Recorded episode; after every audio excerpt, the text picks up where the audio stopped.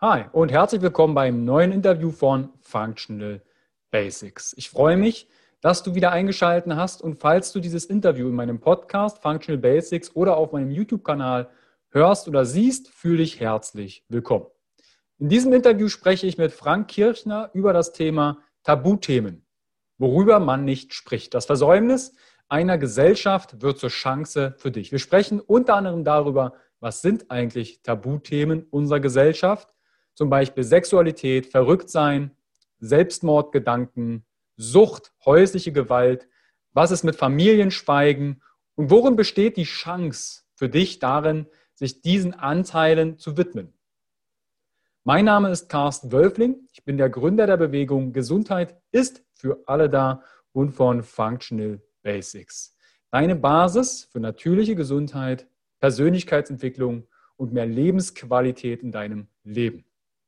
In den Interviews schauen wir über den Tellerrand und geben dir Impulse, Tools und Erfahrungen an die Hand, um deine Gesundheit und Persönlichkeit weiterzuentwickeln. Frank ist systemischer Einzel-, Paar- und Familientherapeut. Er ist Heilpraktiker für Psychotherapie, Coach für Burnout, Prophylaxe und Stressbewältigung und beschäftigt sich schon viele, viele Jahre mit den Schattenanteilen des Menschen. Frank hatte ich selber als Dozent in meiner Ausbildung zum systemischen Coach und hier wirst du spannende und wichtige Themen hören.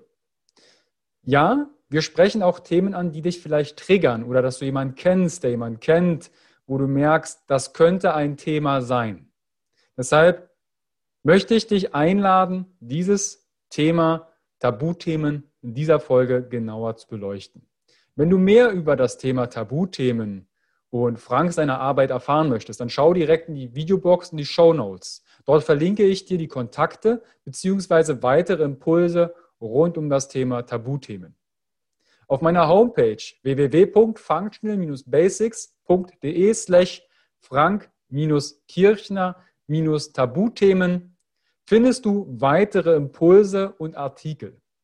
Auf meiner Homepage findest du auch meinen kostenfreien Blog rund um das Thema natürliche Gesundheit und Verdauung, Mindset, Persönlichkeitsentwicklung und Stressresilienz, Schlaf und Regeneration und Bewegung. Zeitgleich findest du dort auch eine Kategorie Frauen und Kinder, Männergesundheit, wo ich auf verschiedene Themen als aus der persönlichen oder aus der physiologischen Sichtweise auf verschiedene Krankheiten eingehe. Du findest dort auch mein Coaching, wie, beziehungsweise auch meine Angebote rund um meine Online-Programme, E-Books und Webinare, Seminare. Dort hast du auch den Zugriff auf meinen Functional Basics Guide. Das ist im deutschsprachigen Raum die Plattform für deine Weiterentwicklung, für deine Gesundheit und die Basis für deine Lebensqualität. Dort hast du den kompletten Zugriff auf alle E-Books, Online-Programme und Dienstleistungen, die ich online anbiete, wie auch auf das Expertenwissen von über 130 inzwischen geführten Interviews. Dort findest du alle Interviews sofort, sodass du die Expertise und die Erfahrungen sofort davon profitieren kannst. Du musst dort nicht warten, bis ein Interview im Podcast erscheint, sondern hast direkten Zugriff darauf und kannst dich mit den Experten in kleinen Mini-Workshops und Mentorships austauschen. Functional Basics Guide, deine Basis für natürliche Gesundheit, Persönlichkeitsentwicklung und mehr Lebensqualität. Wenn dir dieser Podcast gefällt, dieses Interview mit Frank, dann teile diesen gern im Social Media, mach einen Screenshot und teile diesen zum Beispiel in deiner Instagram Story und verlinke mich mit functional.basics und meinem Hashtag Gesundheit ist für alle da. Bewerte diesen gerne bei iTunes und schreib ein, zwei Zeilen dazu. Was hast du aus diesem Interview entnommen und was wirst du für dich anwenden? Du hast Fragen an meine Experten? Dann schau gerne meine kostenfreie Facebook-Gruppe Functional Basics Gesundheit ist für alle da und in meine Instagram-Story. Weil dort stelle ich dir im Vorfeld immer wieder meine Podcast- und Interviewgäste vor. Und dort hast du die Gelegenheit, Fragen zu stellen. Weil auch hier in dieser Folge beantworten wir die Fragen aus der Community. Aufgrund dessen, weil das Thema Tabuthemen ist, habe ich hier die Instagram-Accounts weggelassen. Sonst benenne ich die immer, von wem kommt die Frage, um entsprechend hier so direkt wie möglich die Frage auch zu beantworten. Aufgrund des Schutzes oder Selbstschutzes habe ich hier die Fragen, die Impulse anonymisiert und wir gehen aber dennoch auf deine Fragen aus der Instagram-Story und Facebook-Gruppe ein. Ich wünsche dir wichtige Aha-Erlebnisse aus der Folge mit Frank Kirchner, Tabuthemen, worüber man nicht spricht. Das Versäumnis einer Gesellschaft wird zur Chance für dich. Bis gleich, dein Carsten.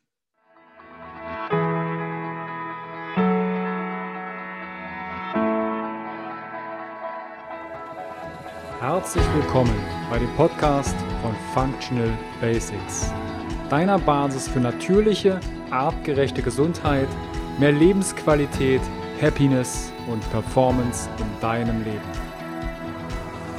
Gehe mit mir, Carsten Wölfling, Coach und Speaker, Gründer von Functional Basics und dem Health Meeting, dem Biotop für mehr Vitalität auf den Grund und schau mit über den Tellerrand der Gesundheit.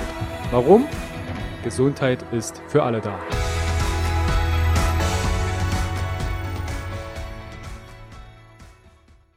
Herzlich willkommen wieder beim Interview von Functional Basics. Ich freue mich, dass du wieder eingeschaltet hast und heute begrüße ich Frank Kirchner. Grüß dich, Frank. Hallo, Carsten.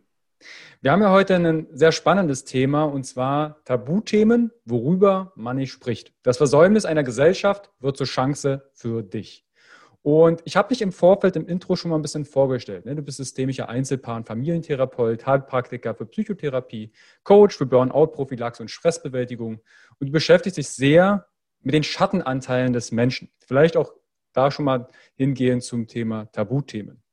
Ich habe dich ja selbst auch schon als Dozent in der systemischen Ausbildung gehabt und freue mich, dass wir das Thema aufgreifen.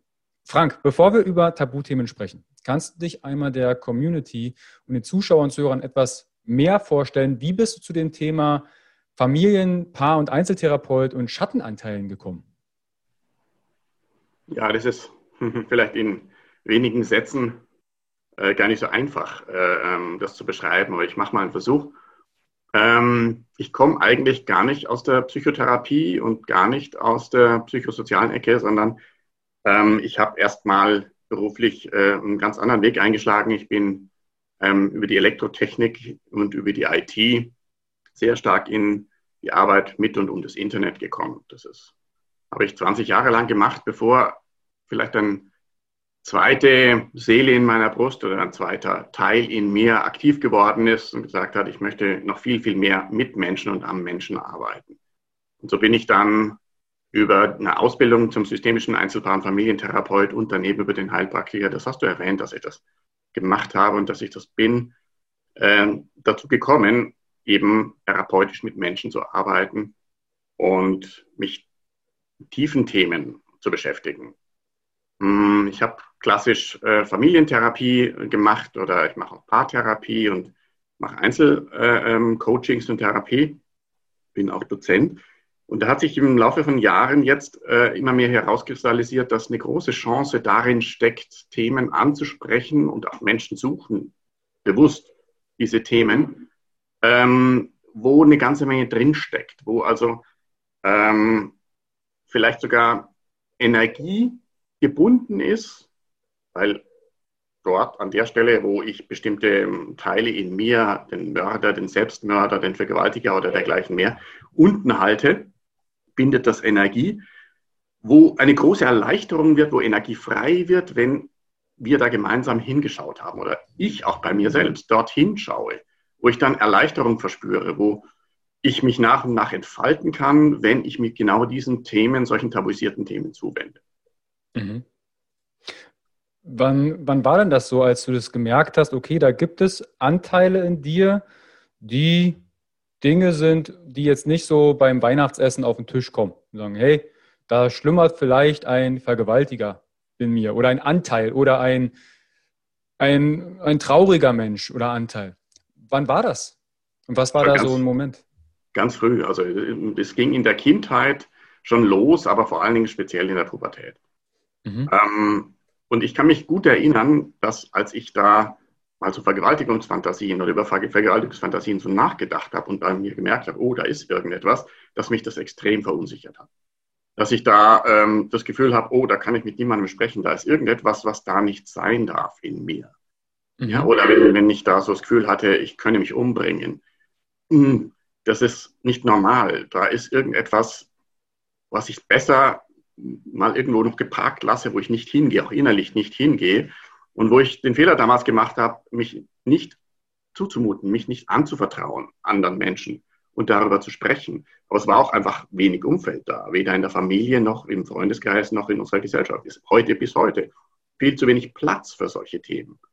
Und ich glaube, dass es ganz, ganz vielen Menschen so geht, dass sie nach wie vor verunsichert sind, wenn sie entdecken, dass sie in so einem, in einem inneren Zoo von Anteilen, ich meine, das ist ja auch nur ein Modell von Persönlichkeitsanteilen zu sprechen, aber einfach Neigungen, Gedanken, äh, ähm, alles, was so in mir drin ist, dass da in diesem Zoo alles Mögliche ist, was mich verunsichert, wo ich Angst habe, auch dahin zu schauen.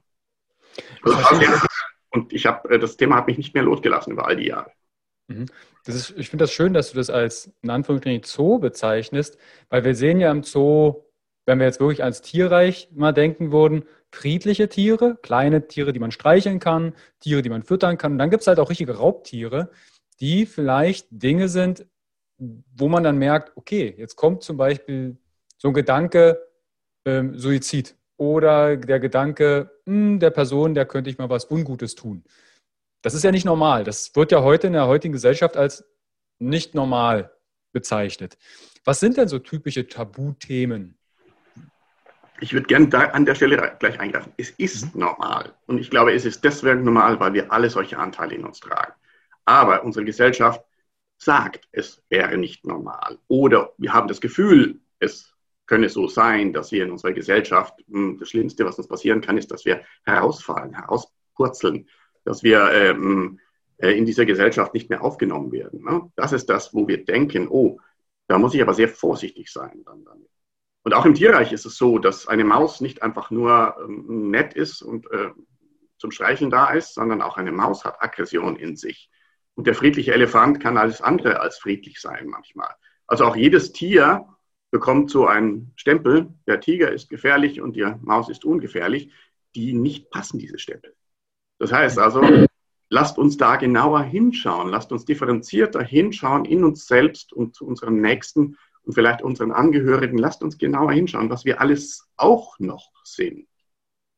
Mhm. Also nach dem Motto, wer bist du und wenn du das weißt, wie viele? Ja, genau, das ist, so ist es, ja, genau. Und ein ganz wichtiger Punkt vielleicht ist, äh, wir haben solche Anteile und wir können auch in die Identifikation in solche Anteile hineingehen, dass ich vorübergehend so ein Anteil bin, aber wir können auch aus der Identifikation rausgehen. Das heißt, ich bin nicht einfach ein potenzieller Vergewaltiger, wenn ich Vergewaltigungsfantasien habe. Ich bin nicht einfach ein Selbstmörder, wenn ich äh, darüber nachdenke, Hand an mich zu legen. Das ist ganz wichtig. Wir sind zusätzlich freie Wesen. Und als freie Wesen können wir uns entscheiden, hineinzugehen in einen solchen Anteil oder auch wieder herauszugehen.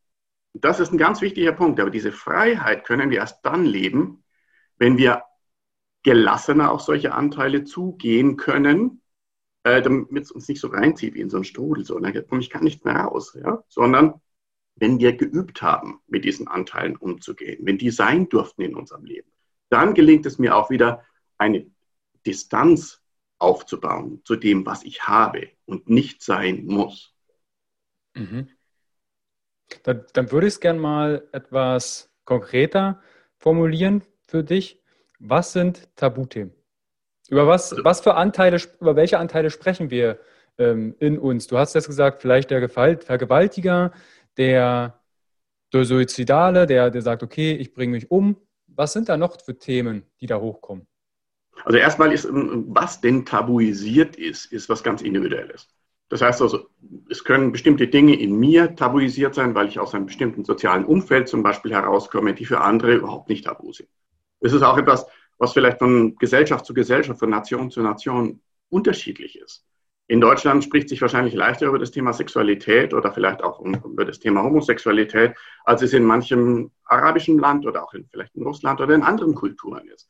Also was tabu ist, ist äh, was ganz individuelles, je nach Nation, je nach Familie, je nach Person.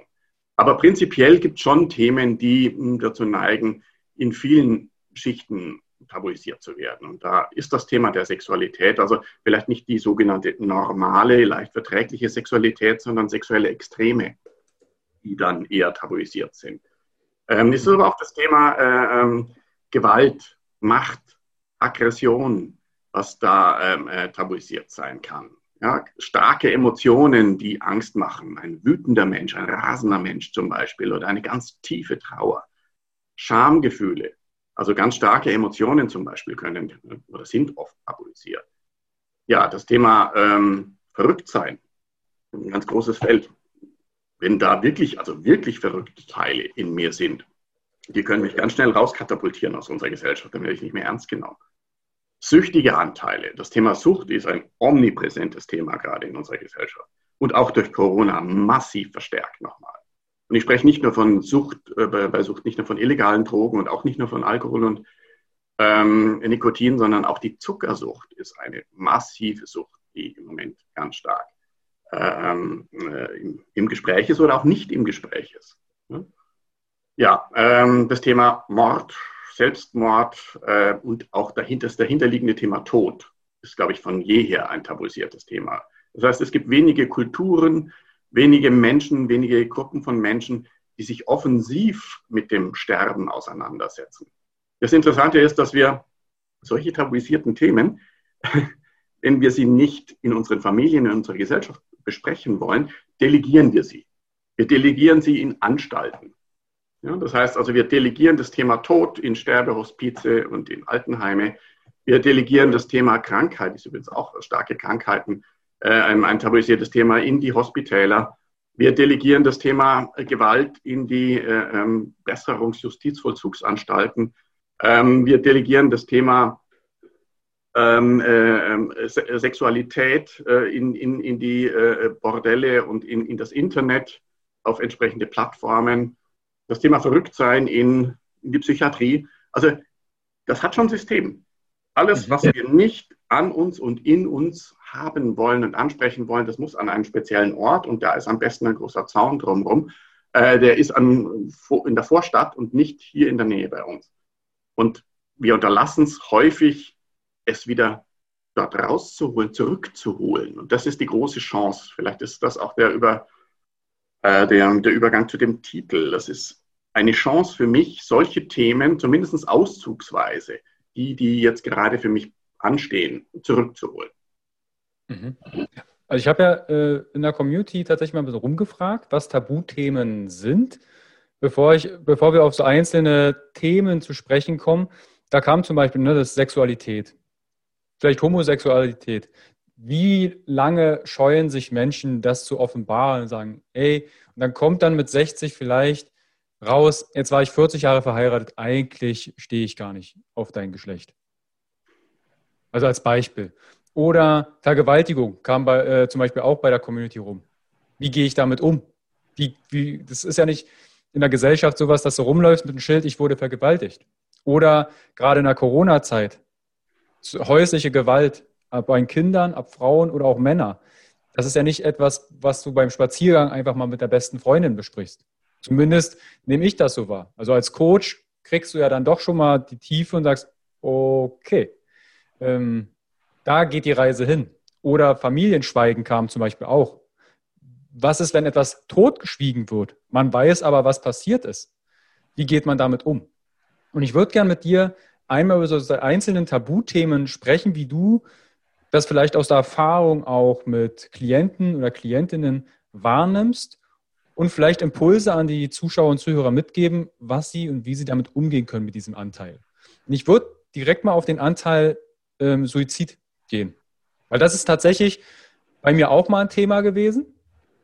Es gab so eine Phase, es muss irgendwann im Winter 2016 gewesen sein, da bin ich früh immer Donnerstag zum Outdoor-Training gefahren und da war eine Brücke und irgendwie kam immer mal wieder so ein Gedanke, hm, wenn du da runterspringst, wie das wohl ist. Dabei habe ich mir gar nichts weiter gedacht. Und ich habe das dann meiner Freundin anvertraut. Sie hat gesagt, okay, irgendwas ist da nicht ganz normal. Und wie, wie gehst du mit solchen Anteilen um? glaube, Carsten, äh, es ist wichtig, dass wir zwei große Felder unterscheiden. Das eine Feld ist das letzte, was du jetzt gerade gesagt hast. Da gibt es sowas in mir, hm, was mich vielleicht dazu bringen könnte, mich umzubringen. Oder da ist so eine gewaltbreite Fantasie oder irgend so etwas in mir. Das heißt, so ein Teil ist vielleicht noch gar nicht zum Ausbruch gekommen, aber er verunsichert mich. Ja? Das heißt also, ich merke, da schlummert irgendetwas und ich habe das Gefühl, ich kann mit niemandem darüber reden. Das ist das eine. Darüber können wir uns unterhalten. Was kann ich da tun? Wem und wie kann ich mich anvertrauen? Was gibt es für Werkzeuge, psychotherapeutische Coaching-Werkzeuge, Selbsterfahrungsgruppen? Ähm, äh, wo, wo und an wen kann ich mich da hinwenden? Das ist so der eine Bereich. Und der andere Bereich, es ist bereits akut ge gewesen geworden. Das heißt, ich bin vergewaltigt worden oder ich bin, in Anführungsstrichen, bin süchtig gerade oder ich bin ähm, Opfer von, von Gewalt. Das ist ein anderer Komplex. Da da, da, haben wir nicht mit denselben Werkzeugen, nicht mit derselben Vorgehensweise zu tun. Also die beiden Sachen sollten wir unterscheiden, mhm. äh, weil da habe ich ganz klar auch äh, vielleicht sogar einen Straftatbestand. Ich habe äh, vielleicht bestimmte rechtliche Rahmenbedingungen äh, und das ist ein anderer Komplex als, als der, der Komplex, wie gehe ich denn mit, mit solchen, wie wir es genannt haben, Anteilen um, die vielleicht eben gerade nicht ausgebrochen sind, aber irgendwo schlummern, die ich da in Gefängnissen weggesperrt habe, aber wo ich Angst habe, das könnte mal rauskommen. Ja, also dann äh, lass uns dann über diesen Anteil sprechen, weil ich habe nie an der Brücke irgendwie gestanden, an einer, an einer Rand und habe gesagt, okay, ich springe da jetzt runter oder habe einen Abschiedsbrief. Das war so der, dieser, dieser flüchtige Gedanke, wo man dann selbst vielleicht so ein bisschen so ein Schauern über die Haut bekommt. Hey, was denkst du da eigentlich gerade? Ähm, dann lass uns über die Anteile sprechen und zum Beispiel jetzt in dem Thema Selbstmordgedanken. Also zunächst einmal vielleicht Vielleicht ist das beruhigend oder für viele mh, hm, ähm, etwas erleichternd, wenn ich sage, den Anteil hat fast jeder in uns. Ich kenne kaum Menschen, die nicht, nicht schon mal darüber nachgedacht haben, sich selbst umzubringen, Hand an sich zu legen. Das ist die Frage, wie stark ist dieser Anteil verschüttet, versteckt? Und sobald ich irgendwie so merke, es könnte in die Richtung gehen, gehe ich sofort da an der Stelle weg und kompensiere zum Beispiel. Kompensiere mit irgendetwas, mit einer Beschäftigung oder vielleicht sogar auch mit, mit Drogen. Ja? Und wenn es auch nur das Glas Wein ist, um sowas, solche Gedanken wegzuspülen. Ja? Oder der Griff zu etwas Süßem, ja? um das so zu kompensieren. Das ist ein, äh, ähm, vielleicht ist das erleichternd für Menschen zu hören, die meisten von uns haben das und die meisten von uns wissen darum, dass sie das haben. Okay, das war der erste Schritt. Der zweite Schritt ist, ja, sich zu öffnen, sich zuzumuten, das Gespräch zu suchen, selbst einfach dort mal hinzuschauen. Da möchte ich Mut machen und ich möchte Mut machen, sich unterstützen zu lassen. Dann ist es vielleicht aber auch wichtig, achtsam und behutsam damit umzugehen und sich schon zu überlegen, mit wem ich darüber spreche. Nicht einfach den nächstbesten, sondern vielleicht sich wirklich überlegen, wer ist ein Freund oder wer ist ein Bekannter, ähm, dem man sich da anvertrauen kann. Carsten, du hast erzählt, du hast dich da deiner Freundin anvertraut. Und das war einfach ein naher Mensch, wo du sagst, hey, ich möchte das meiner Freundin einfach erzählen, dass da was in mir ist. Ich möchte mich zeigen, wie ich bin. Und dazu möchte ich Mut machen, auch in den Partnerschaften. Mich zu zeigen, mich, ich habe es vorhin gesagt, zuzumuten, wie ich bin und nicht, wie ich vermeintlich leicht verträglich für sie bin oder für ihn. Das heißt also, sich wirklich Schritt für Schritt behutsam zu öffnen. Nicht über Nacht nackig machen und dir sagen, jetzt zeige ich dir mal alle meine abgefahrenen äh, Tiere da in mir. Das verunsichert wahrscheinlich oder verstört wahrscheinlich dann sehr stark, gerade in so einer Gesellschaft. Sondern sich behutsam Schritt für Schritt immer mehr solchen tabuisierten Themen zuzuwenden. Und immer wieder dieser, hört sich banal an, aber es ist für mich so wie so ein Mantra. Ich bin so, wie ich bin. Und ich darf so sein, wie ich bin. Und es ist gut so, wie ich bin, auch wenn da Dinge sind, die mir Angst machen und die vielleicht andere Menschen auch verunsichern. Mhm. Ich glaube, die größere Gefahr, vielleicht einen Satz noch, Carsten, die größere Gefahr, als die, die ich fürchte, oh Gott, ich müsse mich schämen oder mich schuldig fühlen für das, was da in mir ist, da steckt schon eine Gefahr drin, wenn ich das öffne, aber die größere Gefahr ist langfristig, wenn ich es nicht tue, weil dann ganz viele Dinge vor sich hin gären die dann in irgendeiner Form, psychisch oder körperlich, dann doch hochkommen. Und dann vielleicht auch mal nicht dosiert hochkommen. Du hast gerade gesagt, äh, wenn ich das quasi runterschlucke, also sage, okay, Vorhin hast du mal das Glas Wein oder den Alkohol erwähnt oder ich öffne mich nicht dem Partner oder der besten Freundin, dem besten Freund oder dem Therapeuten, dem Coach. Ähm, was besteht dann für eine Gefahr? Was, was denkt dann so ein Anteil? Was denkt dann an? Also die Gefahr, äh, was heißt Gefahr? Also ich spreche, spreche lieber an der Stelle, drehe ich es um und spreche von Chancen.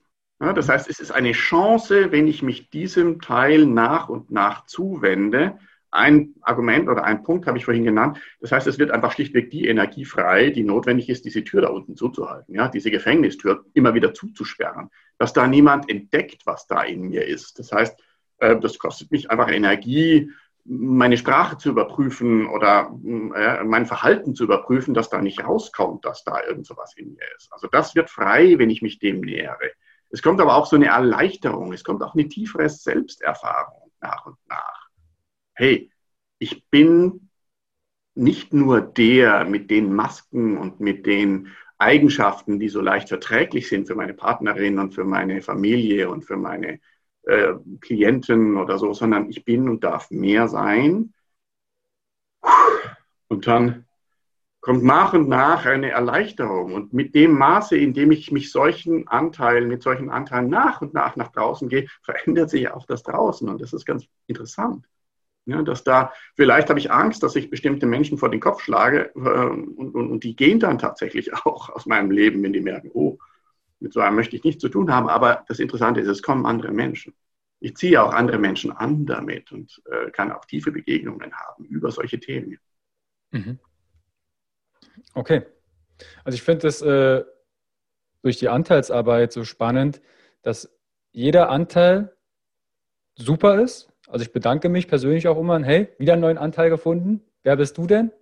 Ähm, aber das Verhalten von jedem Anteil, das darf modellierbar sein. Und dann, okay, ist das Verhalten, was du jetzt an dem Tag anlegst, eigentlich noch konform oder gehört das vielleicht zu einem Fünfjährigen oder vielleicht zu jemand, jemand anderen? Das finde ich halt spannend, dass man sich auch da dem widmet und auch in die Kommunikation geht. Das hatten wir in einigen Podcast-Folgen jetzt immer und in Interviews schon mal. Anteilsarbeit, so diese Kommunikation. Das wirkt nach außen natürlich immer ein bisschen befremdlich. Ich soll mit mir selber sprechen oder mit einem Anteil dem eine Form geben, einem Geruch, eine Farbe und Co. Und das finde ich halt wahnsinnig spannend, sich auf dieses Experiment mal einzulassen. Du hast neben dem Suizidalität die Sucht angesprochen. Und ich möchte ganz kurz erwähnen, ihr habt im Vorfeld immer die Möglichkeit, Fragen zu stellen im Vorfeld, weil ich ja im Instagram-Kanal meine ähm, Interviewgäste vorstelle. Ich anonymisiere hier oder nenne keine Accounts. Warum? Weil natürlich vielleicht auch aufgrund des Schutzes der Person. Und zwar kam nämlich jetzt das Thema zum Beispiel, wie traue ich mich, meine Sucht anzusprechen? Das hast du schon gesagt. Kannst du das nochmal ein bisschen deutlicher machen? Hm. Na, erst ist mal die Frage, was ist denn überhaupt Sucht? Ja, äh, so. Und wenn ja, hm, wo beginnt die? Äh, da tut man sich auch in, in, in, der Definition einer, also einer psychiatrischen äh, oder einer medizinischen Definition schwer. Da kann man zwar dann versuchen, mit äh, bestimmten Mengen für die Alkoholsucht zum Beispiel mit bestimmten Mengen an Alkohol über einen bestimmten Zeitraum zu experimentieren. Aber wie sich das dann individuell tatsächlich äußert, das, da ist das gar nicht so einfach. Da gibt es Kriterien, nach denen ich das ähm, ähm, ähm, abfragen kann, ob jemand tatsächlich abhängig ist oder nicht. Im individuellen Bild hm, ist das dann durchaus immer wieder auch differenzierter. Aber fest steht, auch so wie wir alle oder wie wir vermeintlich alle einen suizidalen Anteil haben, so haben wir vermeintlich alle auch einen süchtigen Anteil. Das heißt, vielleicht ist Sucht einfach auch nur ein menschliches Phänomen und nicht einfach ein Fehler im System. Ja, das heißt also, was bedeutet denn süchtig sein? Viele definieren das so hinter dem Wort, ich sind Suchende, Menschen, die irgendwelche Substanzen zu sich nehmen, weil sie auf der Suche sind. Hm, hört sich nett an, gut verträglich an. So, aber jetzt zur Frage, wenn ich dann wirklich feststelle, hm, ich habe echt was Süchtiges an mir, auch da gilt dasselbe. Wie kann ich damit in den Dialog gehen, in einem geschützten Raum in den Dialog gehen, wo ich vielleicht nicht die Angst haben muss, ähm, mit den irgendwelchen Konsequenzen an der Stelle ähm, äh, umgehen zu müssen. Ja, zum Beispiel, äh, wenn herauskommt, dass ich süchtig bin und könnte ich ja meinen Job verlieren oder ich könnte meinen Partner verlieren oder was auch immer. Also Such, Suchen, das Suchen von Ansprache in einer vertrauensvollen Umgebung ist ein ganz wichtiger Punkt. Ich kann eben in einem psychotherapeutischen Umfeld, in der Psychotherapie das ansprechen und das ist allemal ein geschützter Raum. Selbsthilfegruppen ähm, äh, sind eine Möglichkeit. Es gibt ähm, äh, noch viele weitere Wege äh, dort an geeigneter Stelle sich Schritt für Schritt zu öffnen. Der erste Schritt ist, ich öffne, ich schaue selber dahin. Das ist der allererste Schritt. Ich schaue selbst dahin. Ich traue mich, an die Stelle hinzuschauen und versuche dann herauszufinden, was so für mich die nächsten Schritte sein können. Mhm. Jetzt haben wir ja einmal die Selbsterkenntnis. Okay, ich merke, dass ich süchtig bin. Jetzt glaube ich aber auch ganz einige Zuhören und Zuschauen, die der Meinung sind, ich habe da jemanden Bekannten oder einen Freund, der eine Sucht eventuell hat. Ähm, ich habe mal ganz kurz nachgeschaut, nach der ICD-10 gibt es ja bestimmte Kriterien, ne? ein starker Wunsch oder eine Art Zwang, psychotrope Substanz zu konsumieren. Das ist das, was du mit den illegalen Drogen vorhin meintest vielleicht. Dann verminderte Kontrollfähigkeit, körperliche Entzugssyndrome, Toleranz gegenüber der Substanz, also ein Gewöhnungseffekt. Dann fortschreitende Vernachlässigung anderer Vergnügen und Interessen, also wenn das soziale Umfeld darunter leidet und anhaltender Substanzkonsum. Das sind einzelne Kriterien, drei davon müssen zutreffen, damit es eine Sucht ist. Aber wie gehe ich jetzt damit um, wenn ich zum Beispiel in der Familie sehe, hm, mein Vater oder meine Mutter oder jemand anderes in der Familie, das könnte doch eine Alkoholsucht sein oder eine Spielsucht oder eine Sexsucht oder manche schnüffeln am Kleber. Wie kann ich denn so eine Person darauf aufmerksam machen? Weil sehr häufig reagiert ja dann der Süchtige, sagt, nö, das ist äh, nicht, das ist keine Sucht das gibt, da gibt es kein Patentrezept. Ähm, ich glaube, dass ganz ähnlich wie bei Suizidalität, auch wie da wieder so eine Parallele, es meist kein Fehler ist, es anzusprechen. Das heißt, diese Menschen in einem auch wieder geschützten Umfeld direkt darauf anzusprechen und sich selbst anzubieten, wenn das möglich ist und wenn ich das tatsächlich auch ihnen möchte, sich selbst anzubieten, dass diese süchtige Mensch in meinem familiären Umfeld oder meiner Umgebung sich mir anvertrauen kann. Also ein Angebot machen. Ob derjenige, der dann süchtig ist, darauf wirklich eingeht oder mit mir das Gespräch sucht, das bleibt ihm oder ihr überlassen. Häufig äh, ist das Phänomen, so wie du sagst, wird das erstmal heruntergespielt oder wird das äh, nicht zugegeben. Ja? Weil natürlich, äh, wenn ich das zugebe, dann weiß ich ja, bin ich sofort am Anfang dieser Mühlen, wo die mich gesellschaftlich, sozial hineinziehen können, dass ich da gar nicht mehr rauskomme. und das ist ja, sind ja in unserer Gesellschaft nicht offene Arme, denen ich begegne, wenn ich solchen äh, so ein Problem habe an diesen Tabuthemen. Das ist ja das Problem. Deswegen sind es ja Tabuthemen, weil ich ja befürchten muss, dass ich dann mit allen möglichen Dingen umgehe. Und allen voran natürlich auch, wenn ich das Thema dann wirklich mit mir angehe, habe ich auch Angst vor mir selbst und nicht Angst vor der Gesellschaft. Also zurück, ich kann es, ich kann den Versuch machen, es anzusprechen, mich anzubieten. Oder aber zum Beispiel dem Menschen ähm, äh, Kontakte zu verschaffen und zu sagen, du, da gibt es eine Selbsthilfegruppe, da kannst du anonym hingehen und kannst schauen, ob du da Unterstützung kriegst. Oder ich habe jemanden, der sich professionell damit äh, ähm, äh, beschäftigt. Äh, ähm, äh, möchtest du vielleicht dorthin gehen? Mhm. Okay, also das Thema Sucht ansprechen und Hilfe suchen, wie, wie siehst du das? Wie entwickelt sich denn eine Sucht? Weil du hast vorhin gesagt, jeder, wenn ich jetzt in mich gehe, finde ich wahrscheinlich auch Süchte. Und ähm, wie kann ich so einer Sucht, so einem süchtigen Anteil begegnen? Auch da gilt dasselbe. Hinschauen, sich mit den Ängsten auseinandersetzen, die entstehen, wenn ich mich diesem süchtigen Anteil begegne. Ähm, in, zum Beispiel im Rahmen meiner Psychotherapie hinzuschauen, was steckt dahinter, womit ist das in mir und auch aus meinem Herkunftsfamilienumfeld konnotiert. Womit hängt es zusammen? Die ist ja nicht einfach so isoliert irgendwo, diese Sucht. Mhm. Was bedeutet das? Was ist das? Sich Schritt für Schritt nähern und dann am besten in einem professionellen Umfeld sich damit zu beschäftigen. Aber es gibt auch sehr viel Vorbehalte und sehr viel Angst, einfach zu einem Psychotherapeuten oder zu einem Suchttherapeuten zu gehen. Und deswegen kann der erste Schritt auch sein, sich einem Freund anzuvertrauen und da ein Stückchen ja, sich zu öffnen und erst im zweiten Schritt dann in eine professionellere Umgebung hineinzugehen, um mich mit dem Thema zu beschäftigen. Auch da wieder, wie weit ist das fortgeschritten? Welche Dimension hat das für mich erreicht? Ist das eine Sucht, die nach den ICD-10-Kriterien, die du erwähnt hast, schon sagen wir, sehr weit fortgeschritten ist, eine solche Abhängigkeit, alle diese Kriterien erfüllt? Oder ist das einfach nur die Angst, oh, da ist etwas, was in mir süchtig ist, aber es bricht nicht in dem Sinne aus, dass ich so und so viele Alkohol trinken muss oder mich so und so viel von, von einer bestimmten Droge zu mir nehmen muss.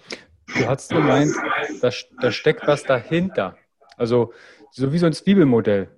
Und Angst, es gehört für mich auch zu so einem Tabuthema. Ängste, okay, entweder hast du eine Phobie, dann sagst du ja, ich habe Angst vor Spinnen. Ja, kennt man. Aber es gibt ja ganz, es gibt ja Ängste vor allem Möglichen. Und wie finde ich denn, vielleicht hast du ein, zwei Fragen für die Zuschauer, Zuhörer im Petto, wo man sagen kann, okay, was kann ich denn fragen, um zu, rauszukriegen, was verbirgt sich dahinter? Warum möchte ich jetzt die Serie schauen? Ich weiß, es tut mir nicht gut, aber ich kann die Fernbedienung nicht aus der Hand legen. Nehmen wir mal Fernsehsucht. Was könnte die Person sich denn fragen als Impuls, um rauszukriegen, was hängt dahinter, hinter dieser Zwiebelschale? Ich meine, das, auch das Zwiebelmodell ist ein schönes Modell, was manchmal funktioniert, aber nicht immer funktioniert. Ich mag dieses Zwiebelmodell auch, aber es ähm, legt so ein bisschen, ähm, es simplifiziert manchmal die Sachen etwas. Ne? Also sagen, okay, hier ist meine süchtige Schicht und dann kommt äh, unten drunter vielleicht eine, äh, erstmal eine ängstliche Schicht und dann unten drunter kommt eine starke Emotion von Trauer oder Wut. Hm. Manchmal ist das so, aber manchmal ist es auch gar nicht so. Und deswegen ist es sehr schwer, so Patentrezepte weiterzugeben. Ähm, ich kann mir vorstellen, wenn sich ein Mensch in einem vielleicht auch geeigneten Umfeld, vielleicht aus einer Meditation heraus oder aus einem sehr stark zur Ruhe kommen, in der Natur heraus, nach und nach sich traut, tiefer für sich zu gehen, um dorthin zu schauen, was da ist, was für Ängste da sind, sich diesen Ängsten ein Stück zu stellen dass dann der nächste Schritt vielleicht sogar ein automatischer ist. Sich trauen, auf so eine innere Stimme auch zu hören, sich trauen, mit sich selbst wirklich in den Kontakt zu kommen, um zu sehen, kommen da Impulse, kommt da etwas, kommt da vielleicht eine Idee, ähm, wie ich damit umgehen kann.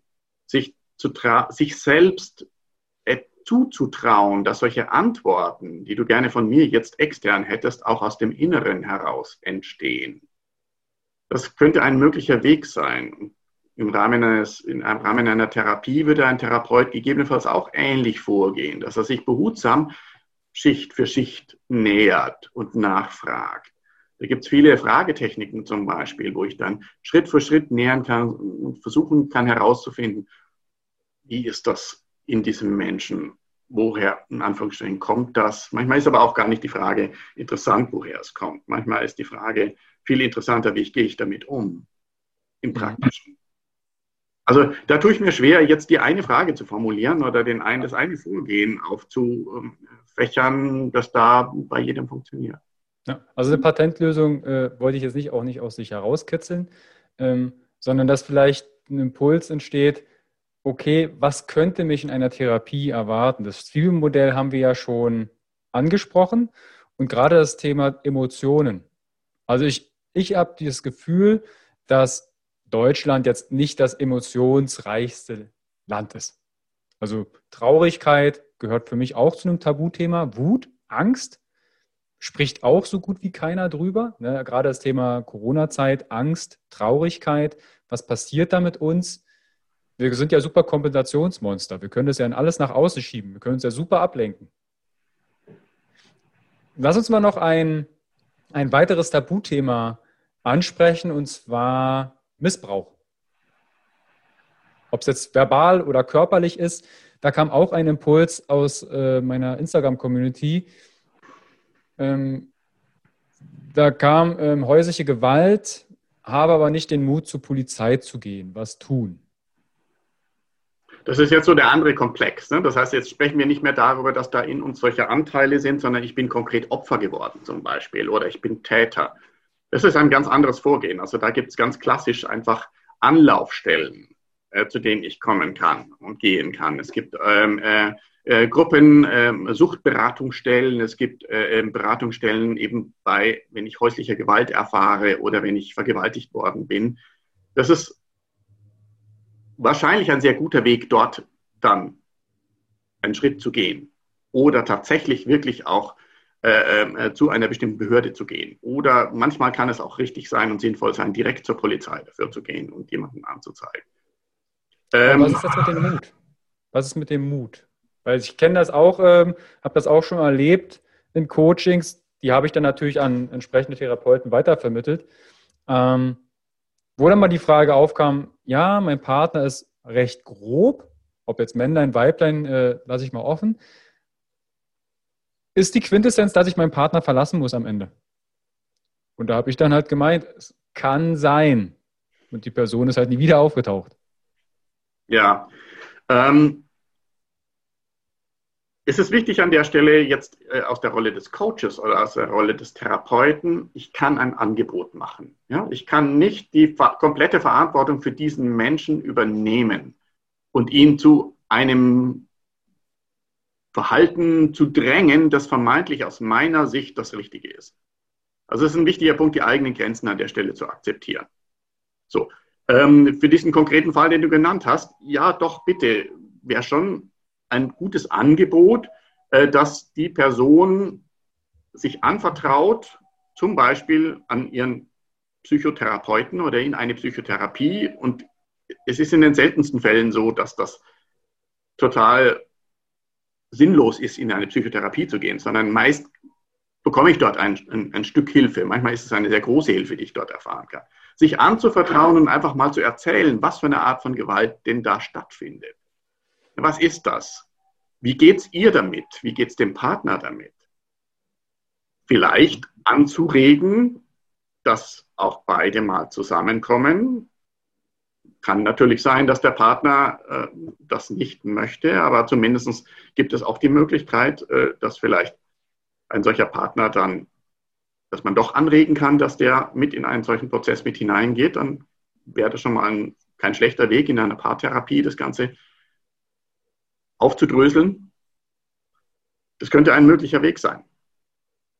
Sich auch aus deiner Rolle, Carsten, heraus nochmal das Angebot zu machen, du, wenn es jetzt dann irgendwie noch stärker wird, überhand nimmt, vertraue dich mir an, ich kann vielleicht dann auch dafür sorgen, dass noch weiterer, weitere Hilfe mit hinzugeschaltet werden kann, bis hin zu, ja, bis hin zu einer behördlichen Hilfe. Ja. Mhm. Okay, also auch für diejenigen, die jetzt vielleicht gerade, also in Leipzig haben wir es auch vernommen, Frauenhäuser, Heime, die waren halt voll. Aber auch bitte jetzt nicht nur das Frauen und Kind, sondern auch Männer sind von zu Hause weggegangen, weil sie es einfach nicht mehr ausgehalten haben, weil dann auch Anteile hochkommen, die du sonst gut unterdrückt bekommen hast oder einen Schaum gehalten hast. Und auf einmal merkst du, Gott, ich kann ihn nicht, kann diesen Anteil nicht mehr unterdrücken und dann bricht er halt raus. Ich habe hier noch einen Impuls bekommen und zwar das Thema Schweigen. Wie breche ich ein Familienschweigen? Hm.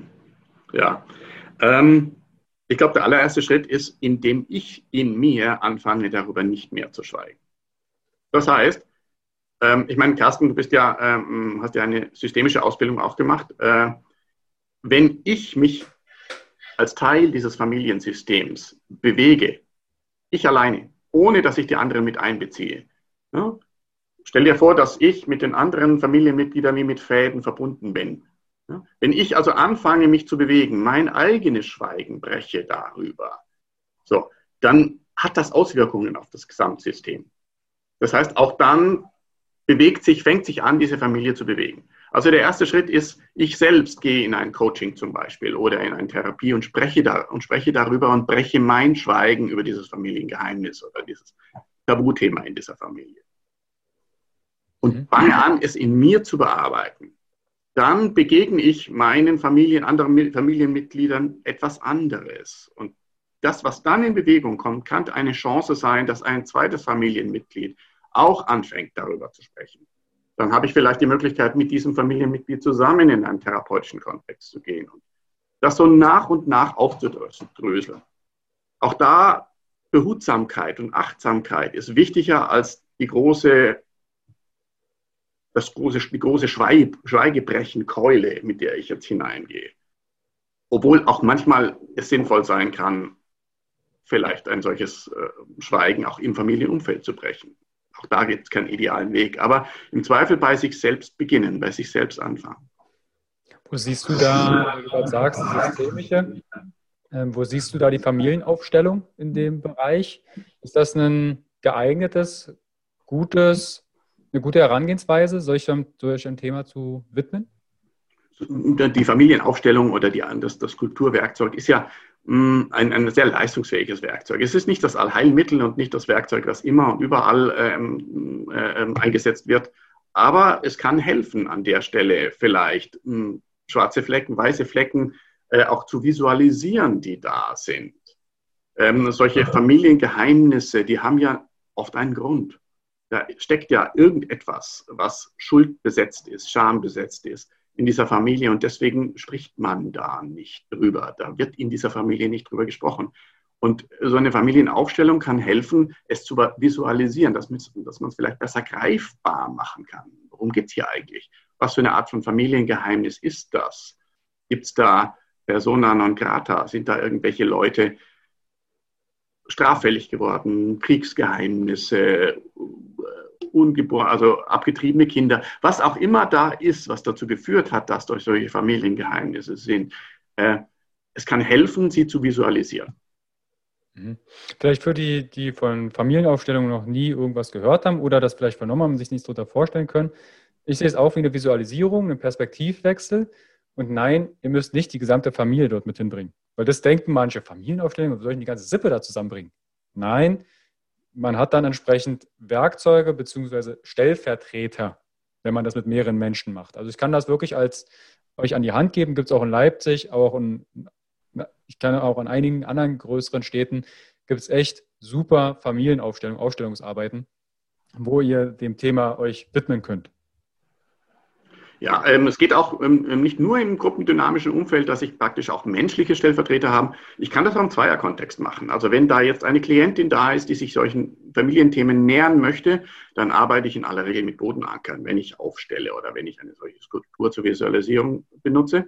Äh, das heißt, man kann sich das so vorstellen, dass dann die Klientin, die Familienmitglieder, um die es geht, die Teil dieser Thematik sind, so hm, wie als Bodenanker dient dann einfach so ein Blatt Papier auf dem Boden hinstellt und es auf die Art und Weise visualisiert und dann kann ich mit ihr auch in Personen hineingehen. Wir können eben das, was du gerade schön gesagt hast, Carsten, diesen Perspektivwechsel äh, mal machen. Das heißt, diese Skulptur aus dieser Familie mal von hier anschauen, mal von da anschauen. Und alleine dieser Perspektivwechsel klingt vollkommen banal, aber es ist es nicht, äh, sorgt dafür, dass ich neue Möglichkeiten finde, neue Wege finde, wie ich damit umgehen kann, wie ich das noch sehen kann, wie ich das noch nehmen kann. Und darüber kommt so eine gewisse Weichheit in ein festgefahrenes System. Wenn ich anfange, in mir selbst mit meiner eigenen Sichtweise auf das Problem weicher zu werden, dann fängt auch an, die Familie, die echte Familie, weicher zu werden, Stück für Stück weicher zu werden. Und das ist eigentlich das, was wir anstreben in der Therapie dass wir aus, man nennt das aus einer so Problemtrance herauskommen. Alles ist fest, keiner bewegt sich, man darf sich nicht, nichts darf sich verändern. Hinzu eine kleine andere Sicht auf die Dinge einzunehmen, eine mögliche neue veränderte Verhaltensweise einzubringen. Und plötzlich fängt an, nach und nach eine gewisse Dynamik in dieses festgefrorene System Einzug zu haben. Das wäre schön. Okay, also da auch vielleicht als, als Mutmachung darüber zu sprechen. Ich möchte Mut machen. Ich, das, das ist vielleicht das, ähm, jetzt sind wir noch nicht ganz am Ende, aber äh, vielleicht ist das schon die Conclusion, ne? dass wir, ich möchte Mut machen, hinzuschauen. Ich möchte Mut machen, diese Themen zu thematisieren. Ich möchte Mut machen, sich Schritt für Schritt behutsam zu öffnen, sich anderen anzuvertrauen. Darüber möchte ich Mut machen und speziell für tabuisierte Themen. Und es ist min mindestens mittelfristig, so dass daraus dann eine Erleichterung wird, auch wenn das vielleicht am Anfang auch zu Konflikten führen kann. Ja. Das Thema ist ja, wir haben jetzt sehr viel über Tabuthemen gesprochen und auch was die Gesellschaft damit versäumt. Aber worin besteht die Chance darin? Also, wenn ich mich jetzt diesen Anteilen widme, das ist ja vielleicht nicht etwas, was ich mit einem Fingerschnipsen beiseite schaffe, manchmal schon, aber worin besteht die Chance?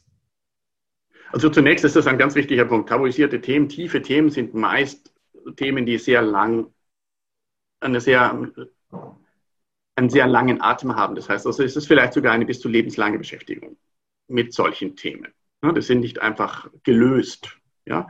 Solche Teile, um im Modell zu bleiben, die bleiben mir. Verletzte, äh, traumatisierte Anteile zum Beispiel, die zu Tabus führen, die bleiben mir, die begleiten mich ein ganzes Leben lang. Das heißt, da geht es nicht darum, das wegzukriegen, den Konflikt komplett zu lösen, sondern wie kann ich damit leben mit diesem Teil? Wie kann ich ein Stück weit mehr Gelassenheit bekommen? Jetzt sind wir bei dem, was es bringt. Wie kann ich ein Stück weit mit mir selber mehr und mehr in einen Frieden kommen? Mitsamt meinem Zoo. Wie kann ich Stück für Stück mich selber tiefer erfahren und dadurch vielleicht ein Stück weit mehr von dieser Gelassenheit und diesem Verständnis für mich selbst und anderen auch gegenüber bekomme. Das heißt, je mehr und je gelassener ich mit mir selber werde in meinen eigenen Tabus und meinen eigenen konfliktbesetzten Anteilen, desto mehr fange ich an, andere Menschen so zu lassen, wie sie sind. Ja, desto mehr fange ich an, auch weicher mit anderen Menschen oder anderen Menschen begegnen zu können. Und so kommt dann auch im Idealfall mehr und mehr Frieden in die Beziehungen rein. Ich habe mehr Energie, vielleicht sogar auch ein Stückchen mehr Lebensfreude, weil ich nicht ständig in dieser Angst lebe, da könne etwas entdeckt werden oder irgendwie könne ich bloßgestellt werden. Wenn ich nach und nach mich öffne, dann besteht nicht mehr so sehr die Gefahr, dass andere etwas entlarven in mir, was ich nicht selbst schon Schritt für Schritt geöffnet habe. Das heißt, da kommt auch eine Erleichterung, ein, vielleicht auch ein, ein, ein, ein besserer Umgang, den ich lerne, mit meinen eigenen Ängsten umzugehen. Wenn ich das mal geschafft habe, solche angstbesetzten Teile mir anzuschauen, dann muss ich mich meinen Angst, Ängsten gestellt haben. Und wenn ich das gemacht habe, ich mich meinen Ängsten gestellt habe, dann kann ich vielleicht mehr und mehr und besser und besser auch mit ganz anderen Ängsten noch umgehen, die immer wieder kommen, mit eigenen Unsicherheiten.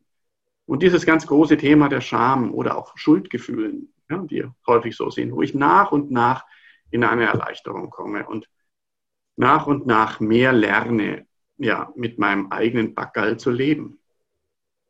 Mhm. Kannst du da vielleicht ein, bevor wir dazu kommen, wie man mit dir Kontakt aufnehmen kann, ähm, kannst du dazu vielleicht eine Lektüre empfehlen, um sich den Tabuthemen zu. Es gibt ja so die Grundformen der Angst oder was gibt es denn noch? Hast du da vielleicht noch ähm, Literatur? Ich habe ich hab nicht leider, ich habe leider nicht das Standardwerk über Tabuthemen. Ich habe jetzt im Vorfeld auch nochmal recherchiert.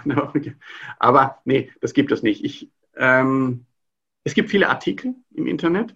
Schaut euch Artikel an. Es gibt aber auch bestimmte Gruppen, die sich mit äh, ähm, äh, äh, äh, solchen Themen beschäftigen. Ähm, äh, da ist es manchmal der bessere Weg, äh, vielleicht ähm, eine, eine Gruppe oder auch eine therapeutische Richtung zu finden oder zu suchen und dann nach Publikationen dazu zu suchen. Ähm, äh, in der Systemik gibt es äh, ähm, äh, bestimmte ähm, äh, Ansätze, die, die da eine Rolle spielen, wo es auch die ein oder andere Publikation dafür gibt. Ähm, das sind äh, so Ansätze, Karl Whittaker, der hat sich schon in den 70er Jahren mit solchen Dingen beschäftigt. Ähm, also es nennt sich symbolisch erfahrungsorientierte Perspektive. Da gibt es die ein oder anderen Publikationen dazu. Äh, wer sich mehr für Persönlichkeitsanteile, für diesen Weg interessiert, für dieses Modell interessiert, da gibt es dieses Internal Family System von Schwarz, ähm, wo auch Publikationen, wo Bücher da sind. Das kann ganz interessant sein. Auch die Gestalttherapie zum Beispiel hat da Ansätze ähm, und auch Literatur dazu. Aber ich habe noch nicht das eine Werk über Tabus gefunden. Ja, vielleicht gibt es ja dann ein Buch von dir. Ja, ja, genau. Ich fange vielleicht noch in einem ganz, ganz kleinen Handbuch an. Der rote, die, die, die zehn wichtigsten Tipps, äh, ähm, die großen äh, Baustellen, die großen inneren Baustellen in zehn Tagen äh, zu bearbeiten. Ja. Frank, wenn jetzt jemand sich davon angesprochen fühlt, sagt du, ich habe ein Thema, das hat mich jetzt getriggert oder, also das ist ja schon mal erstmal herzlich, herzlich ähm, willkommen, wenn du den, das, den Podcast durchgehört hast, auch wenn dich ein Thema getriggert hat. Ne, dann bist du schon auf einem sehr guten Weg oder da auf Weg der Erkenntnis und sagst, okay, ich möchte in die Veränderung gehen. Und da hat der Frank ganz viele Impulse jetzt geliefert. Wenn jetzt jemand sagt, du Frank, ich möchte mit dir zusammenarbeiten, wie kann denn sowas ausschauen? Wo findet er dich? Ich glaube, du hast du meine beiden Links, also mich gibt es in, äh, in Xing zum Beispiel oder in LinkedIn. Äh, diese beiden Links hast du, glaube ich, äh, ähm, oder veröffentlichst du mit dem Podcast? Genau, es kommt in die Show Notes, Videobox. Ja, genau. Also dann gibt es zumindest da schon mal ein, ein, eine schöne äh, Möglichkeit. Da gibt es die Kontaktdaten zu mir auch. Vielleicht ein ganz wichtiger Punkt. Äh, ähm, meine therapeutische Tätigkeit ist eine und ähm, meine Tätigkeit als Dozent und Lehrtherapeut ist so eine Gruppe. Ich habe noch einen technischen Teil aus meiner Vergangenheit auch. Äh, da geht es um Informationssicherheit und Datenschutz. Auch das steht in diesen Profilen drin, nur dass da vielleicht keine Verunsicherung da ist. Mhm. Okay, und dann hat derjenige oder diejenige gerne die Möglichkeit, mit mir Kontakt aufzunehmen über Xing, LinkedIn, um dann die nächsten Schritte mit mir zu vereinbaren. Also ich bin gerne offen für eine persönliche Begleitung von jemandem im Rahmen eines Coachings oder im Rahmen einer Therapie. Äh, da bin ich äh, gerne und offen dafür. Okay. Also das findet ihr alles in den Shownotes und Videobox. Klickt euch da gerne durch und nehmt mit Frank Kontakt auf. Gebt einen schönen Gruß von mir, wenn ihr über den Podcast oder über das Interview gekommen seid. Und ja, Frank, dann danke ich dir für dieses wichtige, wichtige Thema, ne, Tabuthemen. Und ich glaube, wir könnten da jetzt noch jedes einzelne Tabuthema aufdröseln. Vielleicht gibt es da nochmal eine Wiederholung oder ein, ein weiteren, weiteres Interview zu den Themen. Ähm, als groben Überblick, denke ich, darf das erstmal genügen. Carsten, ich bedanke mich ganz, ganz herzlich bei dir und vor allem auch für deinen Mut, äh, so ein Thema jetzt in deinem Podcast so offensiv äh, mal anzugehen. Auch das ist ja etwas, äh, ähm, was vielleicht ja, für dich gar nicht so einfach war, keine Ahnung, sondern es ist auch immer eine Herausforderung, da hineinzugehen. Also vielen, vielen Dank, dass du dich diesem Thema im Rahmen deines Podcasts äh, geöffnet hast und ich habe gerne meinen Beitrag dazu geliefert. Ich danke dir. Wenn ihr Rückfragen habt, gerne an Frank oder an mich. Kontaktadressen findet ihr alles darunter. Und dann wünsche ich uns einen wunderschönen Tag. Ciao. Und eine Frank. schöne Woche. Ciao. Hi und vielen lieben Dank für dein Vertrauen und deine kostbare Zeit. Mit dem Podcast von Functional Basics schiebe ich meine Gesundheitsrevolution Gesundheit ist für alle da weiter an. Wenn dir die Folge gefallen hat, dann bewerte meinen Podcast gerne bei iTunes. Du hast kein iTunes? Kein Problem. Mach einen Screenshot vom Podcast und teile diesen gern im Social Media, wie zum Beispiel Instagram und verlinke mich mit functional.basics und nutze den Hashtag Gesundheit ist für alle da. Teile gerne den Podcast und Gesundheit mit deinen Freunden und Bekannten. Warum? Gesundheit ist für alle da. Du hast Anregungen für weitere Folgen oder Fragen? Dann schreibe gern an info at functional-basics.de mit dem Betreff Podcast und ich melde mich sehr gerne bei dir zurück. Du wünschst dir mehr Gesundheit, Lebensqualität und Performance im Beruf und Leben? Dann unterstütze ich dich als Coach sehr gerne. In den Show Notes findest du einen Link, wo du dein kostenfreies Beratungsgespräch mit mir vereinbaren kannst. Du bist Unternehmer, möchtest mehr über die Gesundheit und Performance für deine Mitarbeiter erfahren oder organisierst Events? Als Speaker und Trainer gestalte ich für dich interaktive und abwechslungsreiche Seminare, Workshops und Vorträge rund um artgerechte Gesundheit und Performance. Du möchtest von zu Hause mehr über deine Functional Basics erfahren? Dann melde dich für meinen kostenfreien Functional Basics Guide an und erhalte noch mehr Einblicke in die Welt natürlicher, artgerechter Gesundheit und Performance. Ich wünsche dir einen wundervollen Tag. Dein Carsten.